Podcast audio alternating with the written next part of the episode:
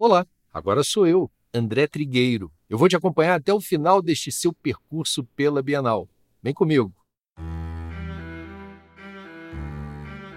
Você já ouviu falar no Giorgio Morandi? Ele nasceu em 1890 na cidade italiana de Bolonha, onde morou a vida inteira com suas três irmãs, no mesmo apartamento em que nasceu, até sua morte em 1964.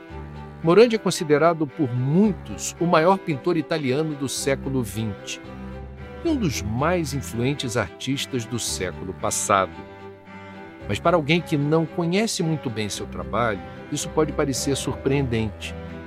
Isso porque sua obra se limita a pouquíssimos temas, como as vistas do povoado de Grisana, ou as célebres naturezas mortas de garrafas e potes pintadas com mínimas variações ao longo das décadas.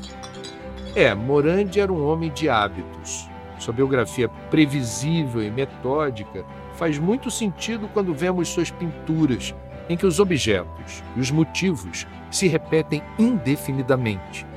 Seus detratores diriam que seus temas se repetem até o tédio, mas outros veem nessa repetição uma forma de tornar tangíveis tanto os objetos em si, quanto tudo o que se pode perceber por meio deles.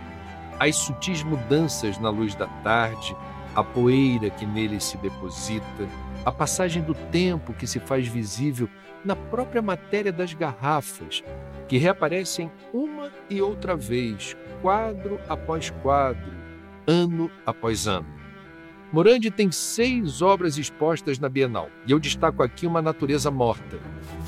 É uma pintura em óleo sobre tela realizada em 1946. Tem 28 centímetros de altura por 38 centímetros de largura e faz parte do acervo do Museu de Arte Contemporânea da Universidade de São Paulo, o MAC USP, e fica aqui perto da Bienal, do outro lado da avenida.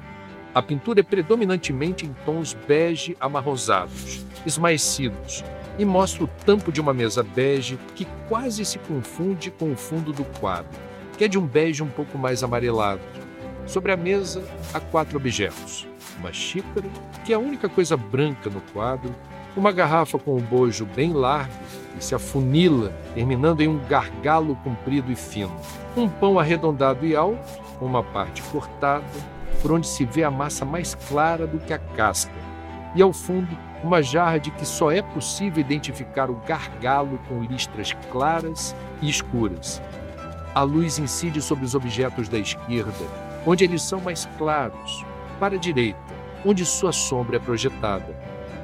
Assim como Morandi, diversos artistas visuais, escritores, músicos e diretores de cinema do século XX desenvolveram obras que se impunham por uma espécie de repetição silenciosa e pela simplicidade em um mundo cada vez mais ruidoso.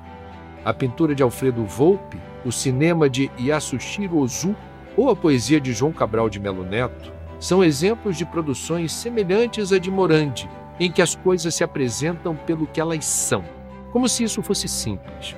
Afinal, como o artista disse uma vez ao seu amigo, o escritor italiano Giuseppe Raimondi, seus quadros são feitos das mesmas coisas de sempre. Você as conhece, são sempre as mesmas. Por que deveria mudá-las? Funcionam bastante bem, você não acha?